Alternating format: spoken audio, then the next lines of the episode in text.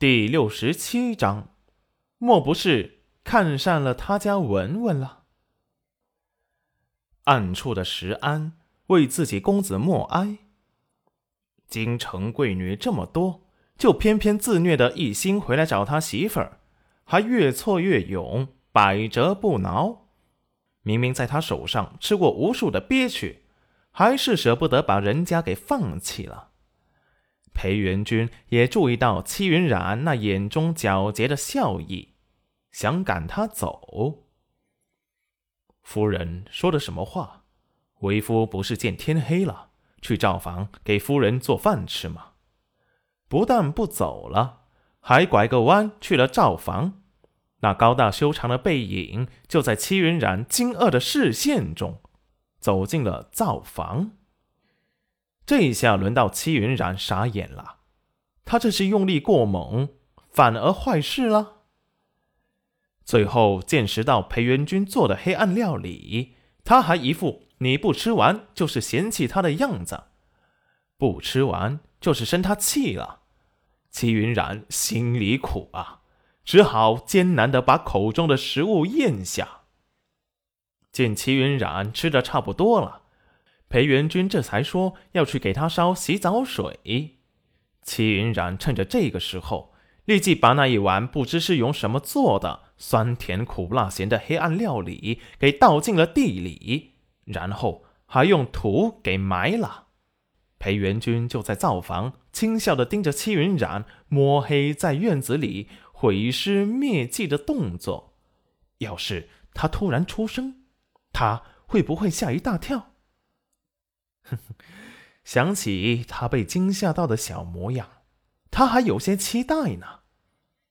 石安无语，他感觉他家公子自从回到这里后，他就变得有些幼稚了。最后，裴元君还是没有出声。要是吓到了他的小媳妇儿，他恼羞成怒的要赶他走，那就得不偿失了。果然。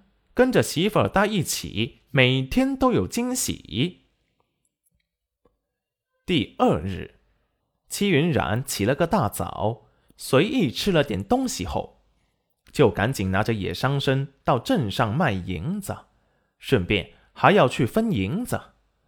今日刘叔的牛车可是坐满了人，戚云染和裴元君一起来的，那些人不好多说什么，给他们让了座。都是一脸复杂的看着他，特别是黄彩彩的母亲吴桂花，云染姑娘，昨日谢谢你救了我家彩彩，语气里充满了感激。戚云染回头看了眼吴桂花，道：“不必谢，昨日黄彩彩已经谢过了。再怎么说，还是要谢谢你。”嗯。戚云染不甚在意的轻嗯了声，便不再说话。众人都有些尴尬。昨日不是他们听信了裴文文的话，今日卖蜂蜜分银子就没有戚云染的份，心底都有些不满多事的裴文文，却也忘了当时他们也想得到更多的利益，一起逼迫过戚云染。今日去镇上卖蜂蜜。都是自家的大人，像黄彩彩、裴文文是不能去的。